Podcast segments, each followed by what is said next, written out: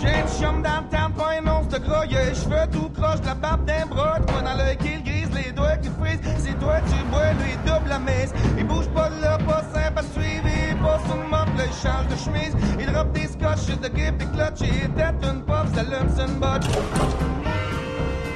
Donc, on soit en trip à trois cette semaine Micheline Langto, euh, comédienne et cinéaste, qui, euh, à elle seule, je pense, aurait pu euh, alimenter l'émission. là. A quatre pages d'actualité. Ben oui, ben oui. Elle a quel âge? 70, alors 70. Écoute, moi, Fait là, qu'à 69, c'est le divan, c'est pas pire, hein? ce que j'aime, là, ce que j'aime, Michel Ancto, c'est quelqu'un qui est extrêmement polyvalent.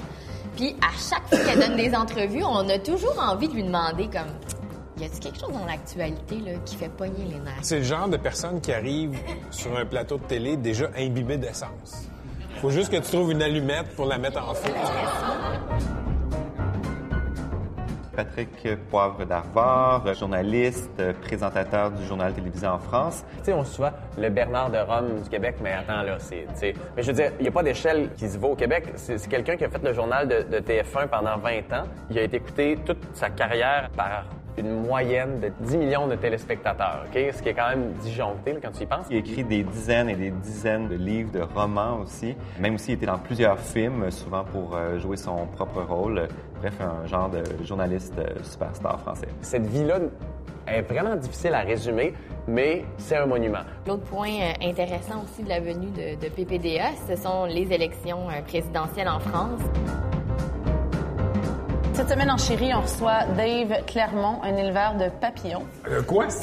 un éleveur de papillons. Il va venir nous, nous parler de la migration, des grands monarques aussi, qui, euh, chaque année, euh, les grands monarques font plus de 4000 km. C'est quand même intense. Ouais, c'est- ils vont au Mexique. Ils vont au Mexique, ils vont partout dans le monde. S'il y a le mur, ils vont-ils pouvoir migrer quand même? Ah, ça, c'est une bonne question, ça, Julien. Mélanie Joly nous a largués parce qu'elle est malade. Il a fallu se revirer sur une scène. Et on invite non pas Éric Duhem, auteur de La fin de l'homosexualité, le dernier gay, mais celui qui a signé la meilleure critique, je pense, de ce livre-là. Donc, Jean-Philippe Daou, lui-même, il est gay, donc euh, c'est clair que quand il a lu le livre, il l'a lu avec une autre perspective que vous et moi. Le livre d'Éric a, a- a fait suer beaucoup de gens. Ce qu'il dit, c'est qu'il n'y a plus de problème avec l'homosexualité au Québec. Mais tu sais, y a-t-il un danger d'écrire des choses comme ça, même si on est une société ouverte? Je pense que ça va être intéressant de poser la question. Ouais, euh, moi, à j'ai hâte que Jean-Philippe. Nous dise ça.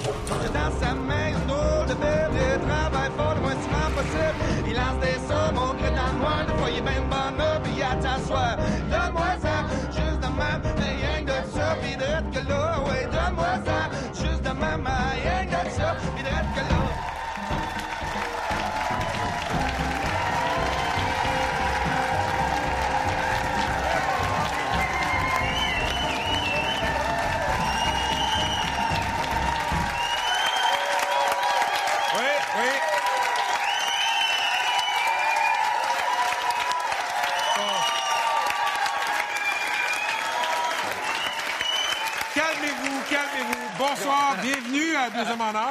Bon, eh bien, il y a une rumeur qui court.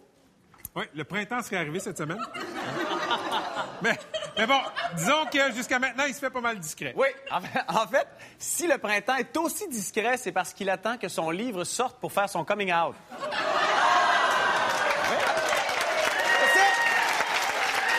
C'est le premier- Oh, oh, la subtile référence au livre lancé cette semaine par Éric Duhem dans lequel il fait son coming out? Oui, absolument. Et euh, vous savez que Pat est super content de ça parce qu'il peut enfin dire aux gens qu'il a un ami gay. C'est vrai? C'est la première fois. C'est, c'est pas un ami, c'est un collègue. Mon Dieu, excuse-moi, fâche-toi pas. Bon, euh, même si Gabriel Nadeau-Dubois n'est pas chaud à l'idée d'un rapprochement entre son Québec solidaire et par- le Parti québécois, Alexandre Cloutier, le péquiste, lui, pense que les deux partis ont amplement le temps de s'entendre. Oui, surtout qu'ils ils vont être assis ensemble dans l'opposition pour l'éternité. Alors en même temps.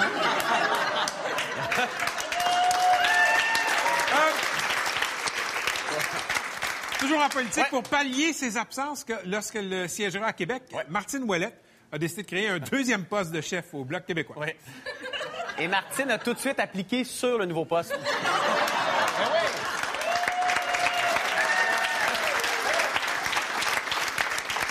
OK. euh, nouvelle des contrées éloignées maintenant. À Laval, des peintures. euh, des peintures illustrant de la nudité ont été retirées d'une exposition à la salle André Mathieu, hein, parce que certains Lavallois les jugeait visuellement offensantes. Oui, et les gens de Laval, ben, ils connaissent ça, les choses visuellement offensantes.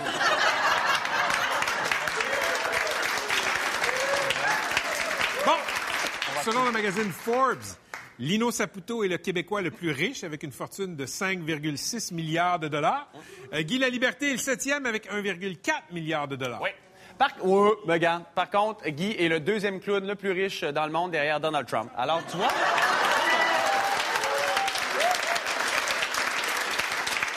Bon. Et finalement, le gouvernement canadien aurait interdit à ses délégations aux États-Unis d'utiliser des reproductions grandeur nature en carton de Justin Trudeau. Surtout parce qu'il paraît que le Justin en carton avait des meilleures idées que le vrai.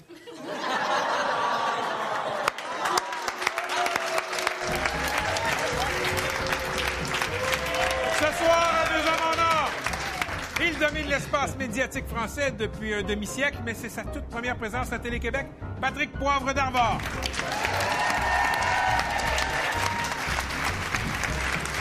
Le monarque, on aurait bien le goût de flyer jusqu'au Mexique. On en parle avec l'éleveur de papillons, Dave Clermont. Le livre d'Éric Duhem n'est pas tendre avec la communauté gay et Jean-Philippe Daou n'est pas tendre avec le livre d'Éric Duhem. C'est un vrai scandale qu'elle ne fasse pas encore partie du patrimoine mondial de l'UNESCO. Micheline Langto!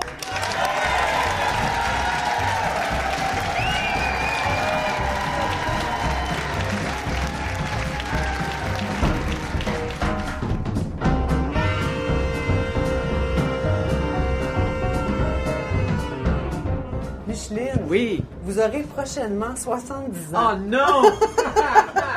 C'est ça la question qu'il va me poser? Non, non, non, non, ben non. Oui, je vais avoir 70 ans. Le 12 mai. Qu'est-ce qu'on vous souhaite? 70 autres années. Et moi, je l'ai toujours dit, quand j'avais euh, euh, 30 ans, je me disais, je vais, je vais être bien, quand- je vais être une bonne personne quand je vais avoir 60 ans. Mieux qu'à 30 ans? Oui. Oh mon Dieu, ça se compare pas.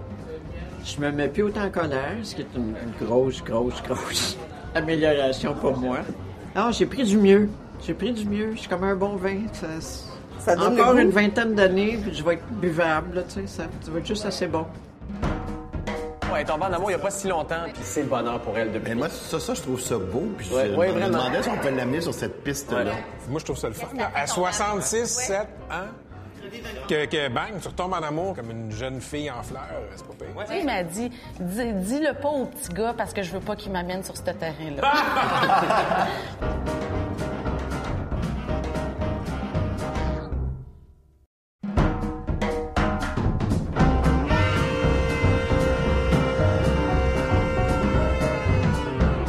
Vous allez reconstituer Edgar et ses fantômes euh, en France. Edgar Fruitier de 58 000 disques chez lui. Vous, combien en avez-vous des disques? Alors, en livre, j'en ai 20 000, ce qui est, beaucoup déjà. hein. Et en disque, j'en ai infiniment moins. euh, beaucoup moins qu'Edgar. Vous vivez parmi les livres? Ah oui, les, les livres me parlent, ils suintent, et les murs sont tapissés de livres. Et je suis heureux avec les livres.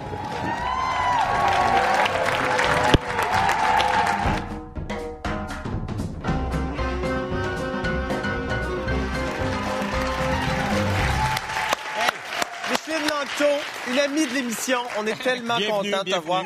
Hey, applaudissez là, c'est Micheline Langto. Je suis. Je suis solidaire de vous et pathologiquement aliéné avec vous. Ah, mais on est tellement contents. Êtes-vous content? Ah, ben moi, je suis très, très content. On est pathologiquement aliéné, tu le sais. Hein? Ah, là, pour vrai, voyons. Oui, tu parles du texte du gars oui, du oui, McLean, c'est que- on n'en oui, parle oui. plus, c'est fini, on n'en parle C'est plus. assez, là. Là, hey, tu reviens de vacances, slack. Ouais, t'es, t'es, t'es OK? zen, supposé, là. Ouais. Je suis zen, tu comprends? Je suis zen. Bon, good. J'avais 4 pouces de neige en Californie. Ben oui, euh, non. Il faisait 10 ici, puis il y avait 4 pouces de Pour neige vrai? chez nous, oui. Ah, mon Dieu, je suis tellement désolé pour ça. non, mais moi, j'avais un plaisir fou. C'est juste que, bon, c'est tout paralyse. Alors, Mais quand même, Il faut t'es- s'habituer. un mois euh, hors du Québec, paraît que t'as pas trop suivi l'actualité, en tout cas, juste assez pour lire les textes qui Québécoise. fâchent. Oui, oui, c'est ça, mais t'étais quand même dans le pays de Trump. Oui. C'est- J'ai beaucoup. Oui. Je ne prononce pas son nom. Ah non, c'est pas, Mais non, j'ai- c'est- j'ai- c'est pas, c'est- si- c'est- c'est pas si pire que ça, là. Ah, tabarnak. C'est ça fait- Voldemort pour toi, là. Euh, non, c'est un clown. Voldemort, au moins, il y a un, tu sais. Mais euh, non, c'est un clown fini. C'est, Ben non, voyons. je dirais, moi, je dirais qu'actuellement, aux États-Unis, c'est, c'est vraiment le temps. Si on est journaliste ou si on est euh, sociologue, non, c'est le temps d'être là. là. Ah oui, Là, hein? là, actuellement, là, Parce que ça bouillonne. ça bouillonne. De voir ce qui se passe aux États-Unis actuellement, c'est absolument fascinant. Ce que tu as constaté là-bas par rapport à Trump, là, est-ce que c'est euh, de l'admiration? Est-ce que c'est, une posture de résistance ou dans le coin où tu étais, les gens s'en foutaient? Dans le coin où j'étais, c'était curieux parce que c'est des supporters de Trump. Par contre, quand on euh, regarde n'importe quel média, n'importe quel média, la Californie, c'est un fief de Bernie Sanders, ça c'est un fait. Mais n'importe quel média actuellement en Californie et à travers les États-Unis sont sont déchaînés contre, contre ce qu'ils appellent le président deviant. Pas- le- c'est le- pas rien, là, ils l'appellent le deviant president. là. Ils ont carrément dit que c'est- c'est un coup d'État. Crois-tu à ça? Oui, totalement. C'est un coup d'État. La, la conspiration russe, euh, je suis pas sûr. Je suis pas sûr. Les, les médias américains sont focusés là-dessus actuellement, mais c'est un coup d'État. Il a pris le pouvoir, puis il a nommé tous ses amis billionnaires dans les postes clés qui n'ont aucune compétence. On rappelle que Micheline Langto est comédienne et réalisatrice. On veut se placer. On veut te parler placer des affaires nous concernent? OK. T'es comédienne. Et, Ouais. parlant de... Je suis pas analyste politique. Non, ça, ben, Merci parlant de, de me remettre à ma place, Ouais. Philippe. Tu as joué dans une série qui vient, dont le tournage vient de finir, qui s'appelle The Disappearance, Mais oui. qui va jouer à CTV, qui a été acheté par les Américains, qui va être présenté à super écran. Là-dedans, Micheline, tu joues une policière Ben oui, toi. qui tire du gun. Non, j'ai pas tiré du gun à mon grand dame. Ben, t'étais supposé de tirer du Ben, gun. je- j'étais supposé sortir mon gun, au moins. À De- tout de le moins. J'ai eu, dégainer. un, j'ai eu un coaching de trois heures pour savoir comment sortir un gun et le replacer. Puis comment on sort un gun? C'était même pas un vrai gun, fait que t'avais pas le poids du gun. OK, Ah, un truc comme ça. Puis comment le tenir Mais comme ça. aurais-tu aimé tirer sur quelqu'un pour le non. fun? non, non. Non. Non, mais j'ai déjà tiré de la Kalachnikov. Ah ben oui. Ouais. Ça me semble plus toi, En ça. vrai ou dans un, dans un, dans un film? Euh, dans un film. Ah, Ouais, ouais. quand même. As-tu aimé ça, jouer une, une flic? Non, j'ai trouvé ça très décevant, en fait. Ben voyons donc. En fait, je joue pas un flic, je joue une, en- une, en- une enquêteuse, une, euh, un détective. Et euh, c'est beaucoup sortir d'un char, sonner une porte, poser une question, Oui, mais c'était c'était un film, là. attendre la réponse, euh, rentrer dans le char. J'étais avec Kevin Parent. Fait que Kevin faisait semblant de conduire. On ouvrait la porte. Ke- Notre Kevin Parent National. Notre là. Kevin Ouais. Parent national qui faisait mon partenaire. Et on allait dans les maisons, poser des questions. euh, Quoi, c'est parce qu'il n'y a pas de budget que vous faisiez juste sonner aux portes? Non, c'est ou- parce que c'était une enquête. Qu'est-ce que tu veux que je te dise? Écoute, C'était une enquête, puis fallait, moi, je menais l'enquête, donc j'ai fait l'enquête. Fait que c'était. C'est intéressant, mais ben, c'était le fun. Quand, quand- quand tu, quand tu tournes dans, dans des séries comme ça avec, on va se dire un gros budget. Un plus gros budget, en tout cas, que ce qu'on voit au Québec. Oui. Est-ce que ça, est-ce que ça fâche la réalisatrice en toi Eh, qui, euh, qui fait des films avec, euh, ah mon Dieu, des attaches de pain puis encore? Et, Oui, euh, tu le sais. hein? oui, non, je sais. Ou ça rend la comédienne très heureuse de se rapprocher d'Hollywood comme ça? Ah, écoute, euh, je, je n'ai jamais été euh, forte pour me rapprocher d'Hollywood. Il y a quelqu'un qui m'a dit Hey, chanceuse, ça va passer aux États-Unis. Je m'en foutu. Éperdument. Ça t'impressionne pas? Ça m'impressionne pas du tout. Euh, par contre, oui, les moyens, ça, Ça- je me dis sacré bleu. Et si j'avais juste le huitième du corps de ce qu'ils ont pour tourner cette série-là, pour faire un film. ça Parce qu'avec tes films, c'est ça. Il n'y a pas beaucoup Ben, de moi, budget, je- là. Non, jamais. Moi, je suis limité à un million Ben, et moins. Ben, Mi- Micheline, supposons, là, Oui. pour dans un monde Supposons, le monde imaginaire, idéal, on donne... Quelqu'un me donne 8 millions pour faire un film. On va dire, hey, 20. 20. Ah non! On donne 20 ah non, millions. jamais! Qu'est-ce que ça veut dire? Mais même, que- même Catherine Bigelow, qui a gagné l'Oscar de meilleure réalisation, le meilleur film, elle a, elle a pas plus que 16 millions pour faire ses films. OK, mais on va te donner 16 Une millions, fille, 16 jamais. millions et demi. 16 non, millions non, et on va tout gaspiller ça dans les magasins. Qu'est-ce que tu penses? Voyons donc! Non, mais pour vrai, là, Mais qu'est-ce supposons que tu avec avais, ce, t'avais ce budget-là. C'est quoi? Plus de cascades, plus de Kevin Spacey, plus de quoi? Plus de cinéma. Ben oui, Moi, je dis, je fais des films, je fais pas du cinéma, parce que j'ai pas les moyens de faire du cinéma. Ouais. Le cinéma, c'est c'est- c'est- c'est ce que Denis Villeneuve fait. C'est des, des, des, des shots spectaculaires, c'est des, des- OK. c'est- c'est c'est de l'ampleur, c'est c'est du moyen. Du cinéma, ça coûte cher. Ouais. C'est ce que je te dis, on n'en sort pas. T'es la porte-parole euh, du prix collégial du Oui. cinéma québécois. Oui, il faut qu'on le dise, Ouais, important. ben mais c'est quoi ça, le, le prix euh, collégial du cinéma québécois? C'est, c'est des films de cégep? C'est des films d'étudiants? C'est quoi? Tu me niaises-tu? Un petit peu, oui. Le prix collégial du cinéma québécois, c'est un prix qui est décerné par les étudiants du collégial à un film qu'ils choisissent parmi cinq films qui ont été présélectionnés par un comité. Ils débattent, ils choisissent le film pour lequel ils ont le plus d'affinité. Donc, On a ça n'a pas de rapport avec le budget, ça n'a pas de rapport Non. avec les entrées. et, et c'est sûr qu'il y a une présélection qui se Ouais. fait. Et dans la présélection, le comité de présélection essaie de présenter, mettons, une tranche, la, la tranche la plus diversifiée Ouais. du cinéma qu'on fait. Donc, il y a souvent un documentaire, un, un film plus grand public, euh, un film plus pointu. Euh, Cette année, on a une sélection vraiment exceptionnelle. Euh, Et à chaque année, les étudiants déjouent nos pronostics. On a- ils ont été, euh, ils ont élu, ils n'ont pas choisi M. Lazare, ils ont choisi un film de Stéphane Lafleur. Ils n'ont pas choisi euh, Mommy. Ouais. Ils ont choisi Tudor Nicole. Encore. Et, c'est vraiment. Lafleur. Oui, encore de Stéphane Lafleur. Et c'est vraiment, on, insiste beaucoup là-dessus, les films qui leur parlent le plus. Et c'est, moi, j'ai eu des témoignages extraordinaires des étudiants qui venaient me dire écoute, on n'a jamais vu, c'est la première fois qu'on voit du cinéma québécois.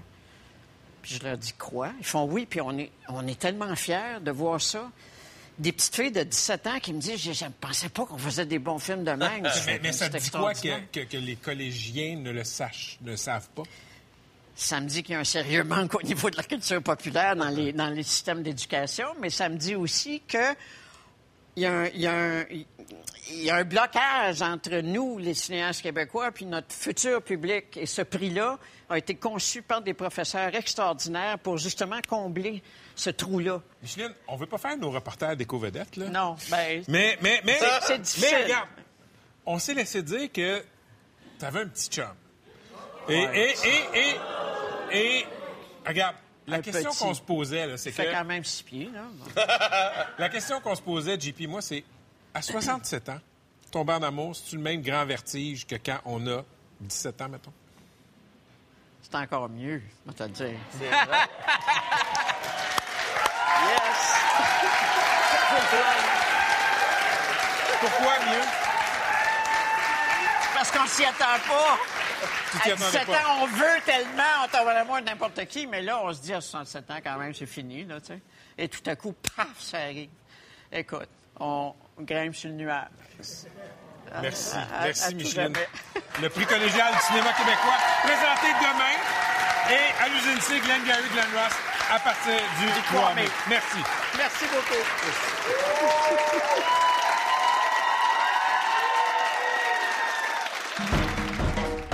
Ce gars-là a été proche de la politique aussi, parce que, tu sais, les Français ont une drôle de relation entre politique et journalisme. Puis lui, il a rencontré plusieurs présidents français. Il a rencontré euh, Giscard, Mitterrand, Chirac, Sarkozy qui tutoyait.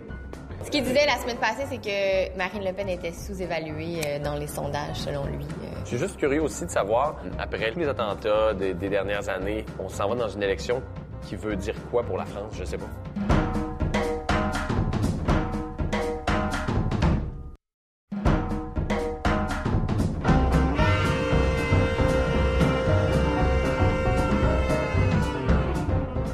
Reçu votre nièce ici il n'y a pas très longtemps, Oui.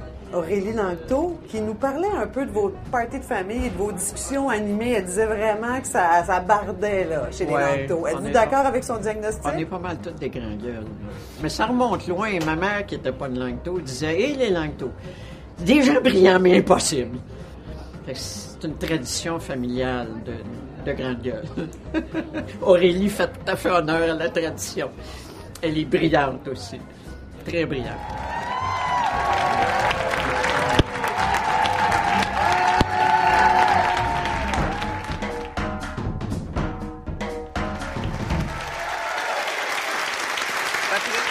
d'Arvor, merci de venir nous voir, deux hommes en or. Très, très grand honneur de vous avoir sur notre plateau. Écoutez, je ne sais pas comment, comment dire, mais je pense qu'on peut décrire votre vie comme étant complètement folle. Je la décris et j'ai besoin de mes notes. Vous êtes devenu père à 16 ans. Vous avez survécu à la leucémie, écrit des dizaines de livres, escaladé le, le Kilimanjaro, entre autres, interviewé les plus grands. Vous avez animé un bulletin de nouvelles vu par des dizaines de millions de personnes chaque soir. Réfléchissez à ça. Vous êtes probablement indépendant de fortune, je, je- je vous le souhaite. Vous, vous animez encore des émissions de radio et de télé. Vous êtes une légende et un monument de la télé en France. Et là, on apprend que vous allez reprendre le rôle d'Edgar Fruitier dans la version française d'Edgar et ses fantômes l'année prochaine en France. Oui. Et...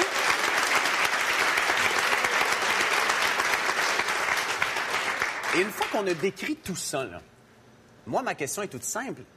Pourquoi reprendre le rôle d'Edgar Fruitier? Parce que la vie est faite de défis et qu'à chaque fois, il faut s'inventer des nouvelles passions, avoir de la curiosité, l'œil qui frise. Et que quand on m'a proposé, quand Jean-Claude Duménil, le, producteur, m'a proposé euh, le rôle, j'ai bien regardé, je me dis ça c'est chouette. Puis après, j'ai vu qu'il était tenu par Edgar Fruitier, euh, qui me devance dans ce métier depuis un bon bout de temps. hein. Euh, et je me suis dit, ça m'étonne pas qu'il l'ait choisi, parce que c'est un vrai beau rôle, magnifique. À la fois de la pédagogie, de- du, du spectacle, de la musique, euh, du théâtre, euh, tout ce qu'on aime, euh, la vie d'une certaine façon. Et puis, bon, vous avez 69 ans. Alors, à quelque part, le spectacle va se rajeunir, ce qui est une bonne nouvelle. Et là, vous venez assister à une représentation du spectacle. Absolument. En France, ça va s'appeler Patrick et ses fantômes. La pièce, c'est une introduction à la musique classique à un grand public, un plus large public. Au Québec, c'est l'objectif. Et en apprenant ça, je me suis posé la question, est-ce qu'en France, on a encore besoin d'introduire la musique classique aux Français? Oui, encore. Ah oui, oui, oui, c'est indispensable parce que on le voit bien à travers les, les générations Ouais. euh, qui se renouvellent pas complètement dans les salles de concert.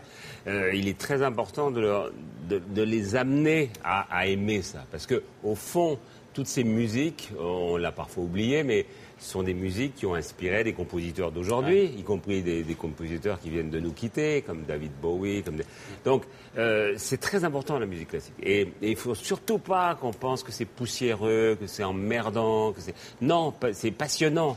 Ça, ça a été créé par des jeunes mecs. euh, Ouais. Mozart, il avait votre âge quand il a écrit son dernier requiem là. Et puis après, il a dit au revoir. Bon, ouais, Hein, bon, donc- il avait 37 ans, hein. Ah ouais, non, je sais, je sais, j'ai- Attention, hein. Et, et donc, euh, voilà, c'est passionnant. Et je pense qu'il faut faire aimer au plus grand nombre. Et le plus grand nombre, c'est bien sûr les, les gens qui ont été élevés dans l'éducation classique, mais c'est aussi des jeunes à qui on peut faire apprendre que euh, bah, c'est pas que de la pub la, la musique, parce qu'on se dit ah oui ça c'est, euh, je l'ai vu à propos de, ben non c'est Rachmaninoff et ça c'est Satie et là c'est Beethoven et ça c'est Bach. Donc, il y a encore un travail à faire. Moi, je en pense, France, oui, c'est indispensable, au- aussi bien en France qu'ailleurs. Écoutez, euh, les Français vont avoir la chance de voir ce spectacle-là, mais parlons des Français, justement. Avec tout ce qui s'est passé dans, dans les dernières années, ils vont comment, les Français? Moi, ils, ils vont pas super bien. là. Ils sont toujours en train de se plaindre. Ils sont persuadés que c'est le peuple le plus malheureux de la Terre, alors que quand même, ils ont quelques avantages. Oui, oui. Rien qu'à regarder les paysages qui nous entourent, qui sont magnifiques. Mais ils s'aiment pas. En ce moment, ils s'aiment pas. Les Français se fustigent, ils se, ils se, ils, je sais pas, Flagelle, quelque part, hein. Oui, ils se flagellent en permanence parce que je ne pense pas que ce soit même de la jalousie. Ils sont passés au-delà de la jalousie. Ils sont dans, dans une forme d'aigreur, quoi. Il y a une aigreur, ils sont en train de...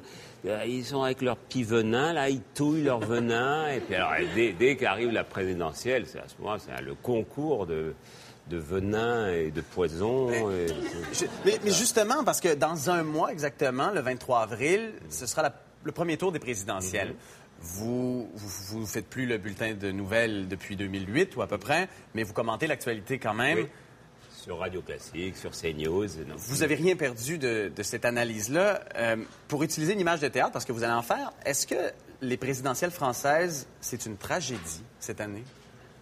Euh, ça a toujours été une tragédie dans le sens grec du terme, Oui. c'est-à-dire qu'on aime bien, et la démocratie, là aussi, autre terme grec, mais aussi une façon... Vous savez, les Français sont assez royalistes, hein, mine de rien. hein. Euh, ils sont venus vous aider, là, à un moment donné, parce que c'était les Anglais, euh, donc ça les plaisait bien de Ouais. virer les Anglais, mais à- au fond, ils sont presque aussi monarchistes que les Anglais. mais ils sont monarchistes, mais en même temps, ils adorent couper les têtes des rois. Et là, euh, lors des dernières, enfin pour l'instant, hein, en, en à peine deux mois, ils ont coupé la tête de Hollande, le président actuel, du président d'avant, Sarkozy, de Alain Juppé, qui était considéré comme le grand grand homme des sondages. En plus, il, il avait vécu un an à- au Québec, donc c'est un petit ouais. formidable. hein. Et ben, au revoir. le meilleur des Québécois en plus. Exactement. Mais bon, euh, il demeure que euh, dans les sondages, Marine Le Pen du Front National est nez à nez avec Emmanuel Macron, qui est un peu plus au centre. Euh, ça, c'est au premier tour, évidemment. Mais je pense que les, les Québécois et les Français aussi doivent se rappeler, évidemment, 2002, quand Chirac a battu au deuxième tour Jean-Marie Le Pen, le père de Marine. Mais là, tout d'un coup, on a l'impression que ça se peut. On a l'impression que le Front National pourrait peut-être. Mais est-ce qu'il le peut, le Front National? Est-ce que Marine Le Pen pourrait devenir présidente de la République? On en parle beaucoup ici. Je ne la vois pas devenir présidente. Parce qu'il y a quand même une forme de plafond de verre, on le voit bien euh, autour d'elle. Je pense qu'elle est sous-estimée pour l'instant dans les sondages, qu'elle fera peut-être 30% au premier tour, peut-être 40% au deuxième, peut-être un peu plus. Mais je ne la vois pas aller au-delà. Vous en avez interviewé des présidents de la République. Sarkozy, Chirac, Mitterrand, Giscard. Dans les candidats qui y a en ce moment, est-ce qu'il y en a qui ont l'étoffe de président? Bah, disons que ça a changé un peu hein, quand même. Quand on, on allait interviewer Pompidou ou Giscard ou Mitterrand, on était hein, dans ses petits souliers. Et, et aujourd'hui, bon, peut-être parce qu'on est né avec eux, on a le même âge, tout ça. On, on- on tutoie euh, Oui, les présidents. Nicolas Sarkozy, vous le Voilà, tutoyez à l'époque, hein. Bon, et euh, François Hollande aussi, mais, mais c'est pas de, de la complaisance, c'est Ah ouais. simplement parce que de la même génération. Et, euh, et puis aussi, euh, on les voit à, à tout moment comment se déplacer, euh, se mettre à la place de tout le monde au fond. Et, et, au- et je ne crois pas que c'est ce que les gens attendent. Les gens aiment bien avoir, comme je le disais, un roi ou en tout cas euh, quelqu'un au-dessus de un monarque. Mais on lit de plus en plus sur Emmanuel Macron. Est-ce que lui pourrait avoir cette couronne sur la tête? C'est pas impossible, hein, pour l'instant. Normalement, c'est le favori des sondages. hein. Et il a, il, il a ça en lui, vous pensez? Alors, il- Gis- Giscard, quand il a démarré, qui était jusqu'alors le plus jeune président français, il était président à 48 ans, Macron à 39 ans. Giscard, euh, on a toujours dit de lui que sa mère, quand il la voyait comme ça dans, dans son berceau, disait Tu seras président, mon fils. Euh, Macron, je suis sûr que dès l'enfance, en tout cas, on a repéré quelqu'un de différent. Ouais. Et lui-même a construit quelque chose. Euh, si c'est lui, bon, voilà, il va plutôt dans le sens de votre euh, Premier ministre. Ah, il Justin. un peu le genre euh, jeune, voilà. On vous donnera des conseils en temps et lieu. vous, vous êtes un homme public très respecté et en même temps, ceux qui sont dans l'univers public sont souvent caricaturés. Je ne vous cacherai pas que je vous ai connu un peu grâce ou à cause, c'est selon, de votre marionnette des guignols de l'info. Nous, ça nous parvenait ici, c'était plus facile de, de rire parce qu'on comprenait que de s'informer parfois. Donc, je vous ai rencontré là pour la première fois. Moi, ça me faisait rire. Mais vous, ça vous faisait quoi? Bah alors, dans la mesure où je travaillais à la même heure, ça me faisait rien parce que je ne regardais pas. Donc, je travaillais.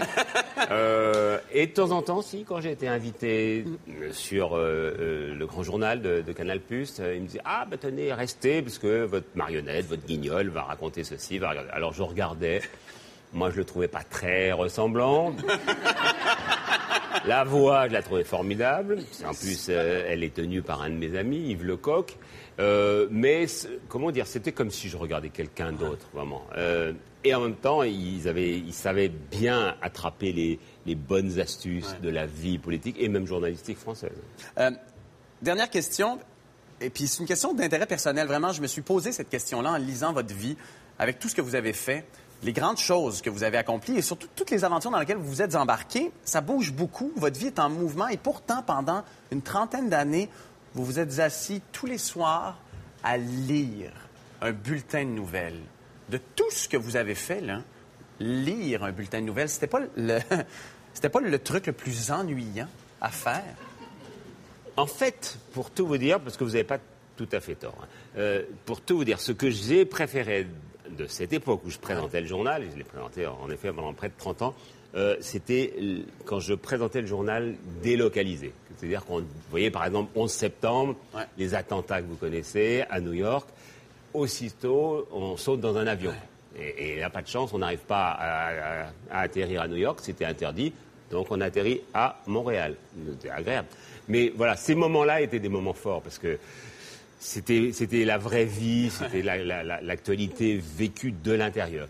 Euh, quand on est dans son fauteuil, qu'on lit, bon, c'est pas passionnant. En revanche, quand on organise, quand on dit oh, euh, voilà ce qu'on va garder pour nos téléspectateurs, et oui, il y a une certaine responsabilité. Et puis les interviews, les interviews, c'est vous en savez quelque Ouais, chose. ouais. Ça peut être sportif, ça peut être rigolo, ça peut déraper, ça peut mal se passer.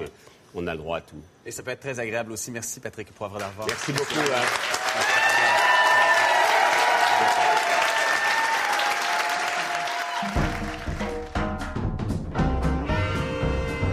Jean-Philippe, explique-moi qu'est-ce que tu fais. Écoute, je suis producteur de contenu numérique au journaldemontréal.com, entre autres dans la, section sac de chips. Je fais des trucs sérieux, je fais des trucs euh, plus inusités. Euh, écoute, des fois, je compare les cheveux de Jean-Philippe Vautier avec ceux de, euh, Kim Jong-un. On fait plein de trucs différents.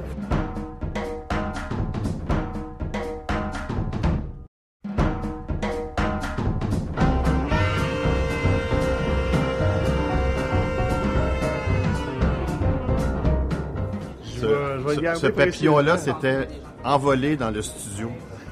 Finalement, on a fait venir les pompiers, puis ils l'ont retrouvé, puis ils te l'ont rapporté. Qu'est-ce qui Ça. Parce que ça pue un peu, hein? C'est une euh, diète artificielle à base de, de blé. Ça, c'est quoi? C'est un morceau de blé ou c'est un souvenir? Un morceau de blé euh, processé. digestion? OK. Je te l'avais dit que ça faisait caca. Elle a quand même des yeux.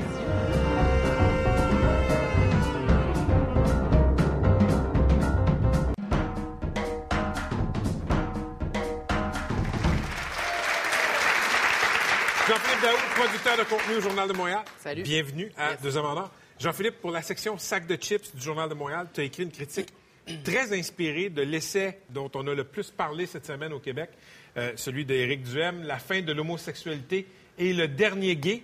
Euh, J'ai vraiment aimé ta déconstruction de, de- de- de ce livre-là. Merci. Ma première question, ce serait, c'est un bon livre?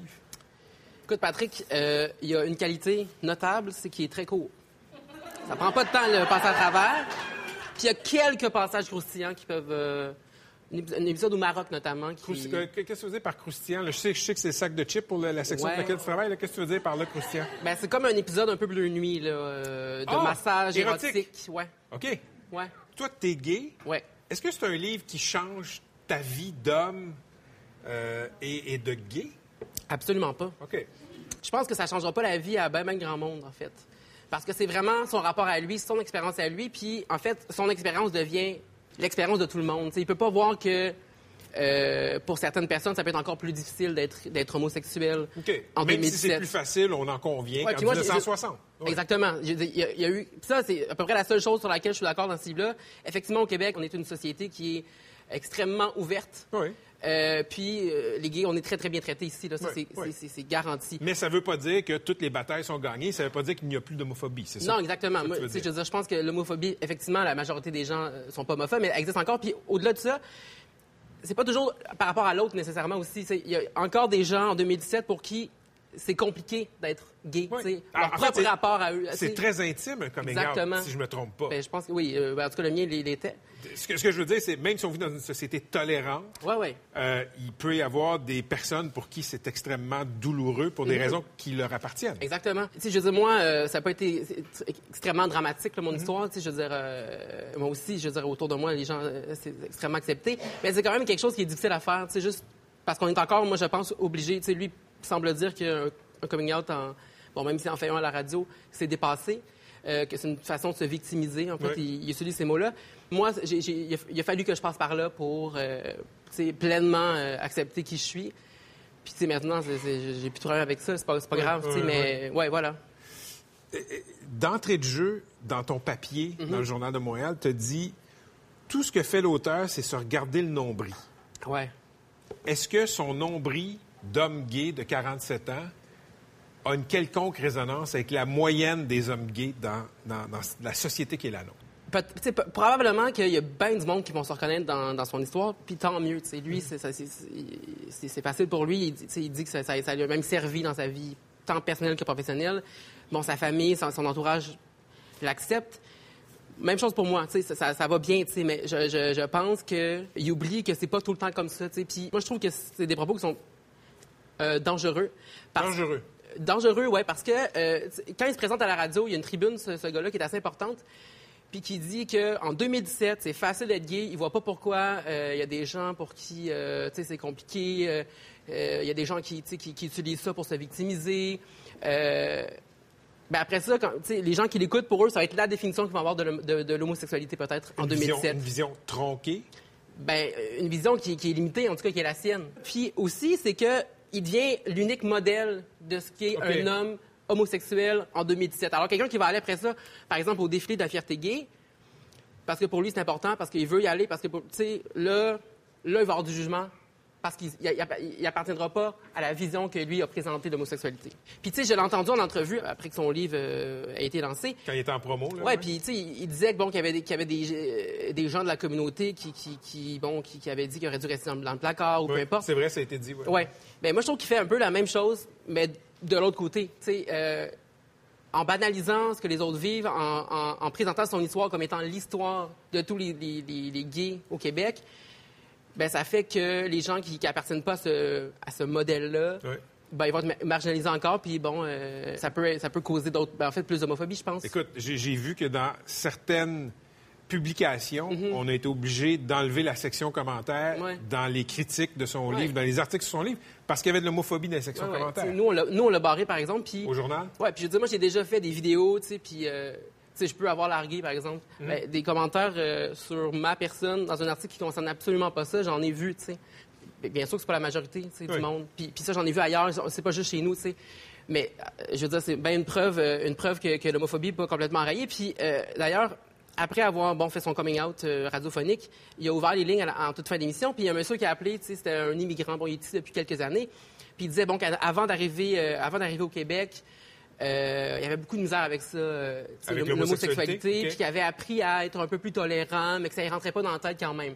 Il lui a dit, t'es la seule personne euh, euh, t'es la seule personne que je sais qui est gay, puis que je vais continuer à t'écouter parce que je t'aime, puis j'aime tes positions. Puis on vient de dire qu'il n'y a plus d'homophobie pendant deux heures de temps, puis il a dit merci, ça me touche beaucoup, on raccroche. OK. Je dis, si c'est pas une preuve d'homophobie, je sais pas c'est quoi, parce qu'il y a une différence entre la tolérance et l'acceptation. L'homophobie de la personne qui a appelé. Ouais, ouais. Oui, oui. Parce que, parce, parce que j'insiste, il y a une différence entre la tolérance puis l'acceptation. Moi, si je veux pas être toléré dans, une, dans la société dans laquelle j'habite, je veux être accepté. tu sais, Je veux pouvoir évoluer en tant que, en- comme la personne que je suis. Tu es l'avant-dernier gay. Merci beaucoup d'être venu me voir.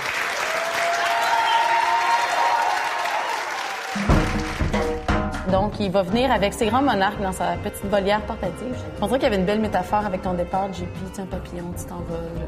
C'est comme une chenille. qui s'en- Comme une chenille. Qui dévoile la Les, les- grands monarques, on va poursuivre la métaphore, les grands monarques sont menacés. Oui. Euh, ben, ça, il y en a c'est- pas beaucoup des comme nous autres. Non, mais c'est intéressant. C'est sûr que c'est un écosystème fragile, mais lui, il n'est pas du tout de cette école de pensée-là que, que les grands monarques vont disparaître. là.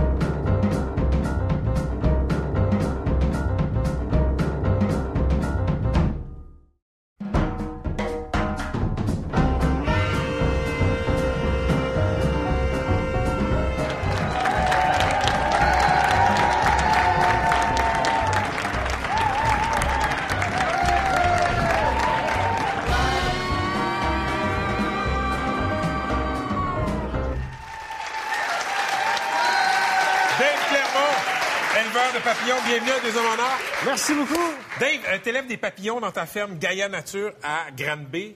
Depuis que t'es tout petit, tu tripes sur les insectes, tu tripes sur les papillons.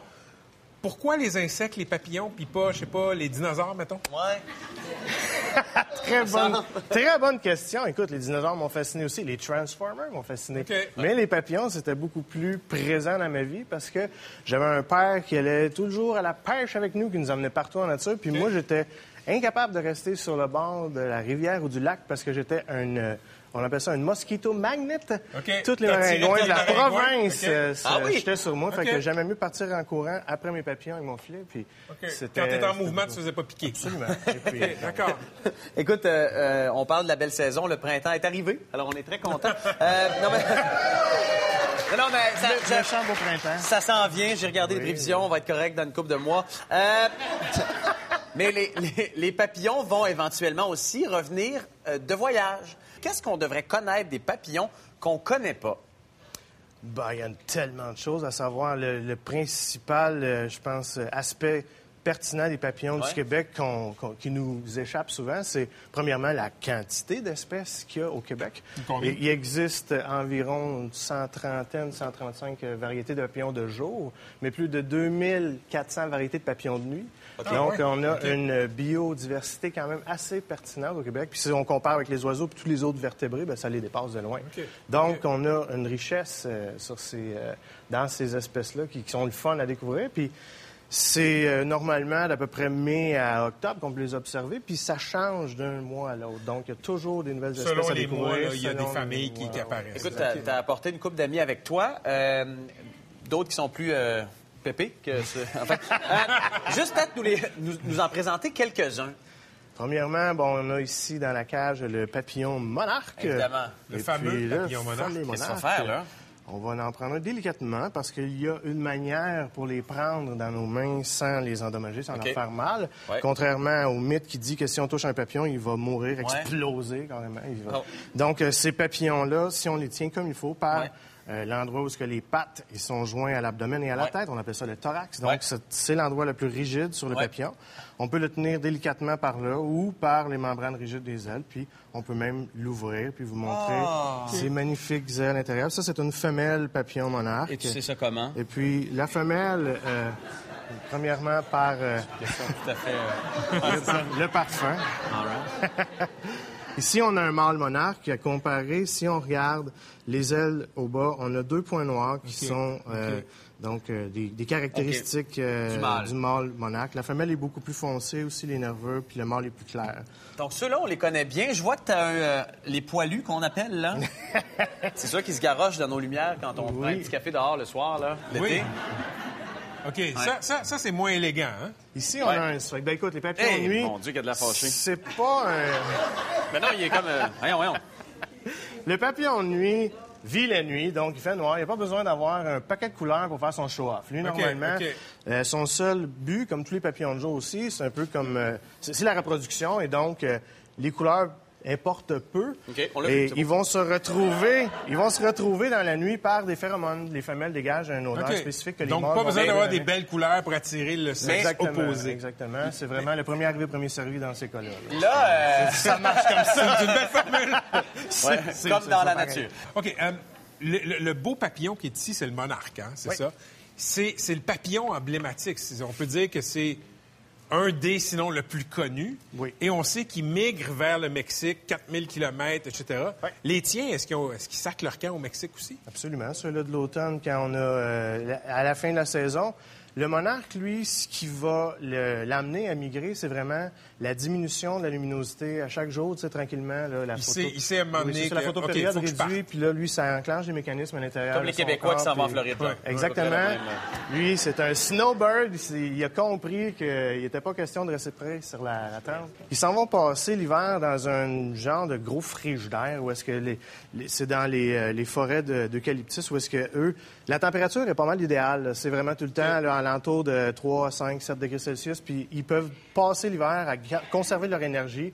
Sont tout amalgamés sur les arbres. Puis il y a vraiment, il y a, dans cette région-là, il y a 14 sites qui ont été recensés qui sont toujours les mêmes qui sont revisités par les papillons monarques. À chaque année, tous les monarques de l'Amérique du Nord, du côté de la côte Est, se retrouvent là. Donc, Dave, tu, tu, euh, tu vis ta passion, tu vis ta passion pour les papillons, mais je, je suis bien curieux, comment tu vis de ta passion? Parce qu'à un moment donné, je dire, il faut amener du, euh, du beurre et toast. Oui, ben ça, c'est la question qui m'est toujours posée. Là. Puis tu vis de ça! Ben, De papillons, Oui, toujours. euh, effectivement. Ça a pris beaucoup d'années de travail puis de persévérance parce que quand même, euh, au début, quand, quand moi, je faisais juste de l'entomologie passionnelle, là, euh, on faisait des présentations, on faisait beaucoup de... euh, je me prenais dans les écoles, on allait voir les, les jeunes, surtout pour leur enseigner cette passion-là. Puis euh, ça leur ouvre une porte sur la nature. Puis par après, ben, ces gens-là sont beaucoup plus allumés sur tout ce qui les entoure, autre que du 2 par 4 puis euh, de l'asphalte. Ouais, ouais. C'est- normal. important, on dira ce qu'on veut. Oui, oui. Fait que ça, ça, ça a comme ouvert des portes. Puis à un moment donné, ben, je me suis mis à faire des cultures de papillons pour moi m'autosuffire dans mes besoins, mais aussi, à un moment donné, on a commencé à faire beaucoup de, de matériel éducatif. Il y a un, un nouveau projet qui voit le jour euh, presque en ce moment même, c'est la papillonnerie. Euh, Donc, on peut aller visiter avec les enfants. Merci d'être venu nous voir, vraiment. euh, merci. de nous avoir présenté tes, tes amis les papillons. Et écoute, une bonne saison des papillons. Merci encore, Dave, d'être venu voir. Merci énormément, monde. C'est déjà tout. Donc, euh, on se revoit la semaine prochaine pour ma dernière émission. On va recevoir Marie-Lou Wolfe et ma Denise Bombardier.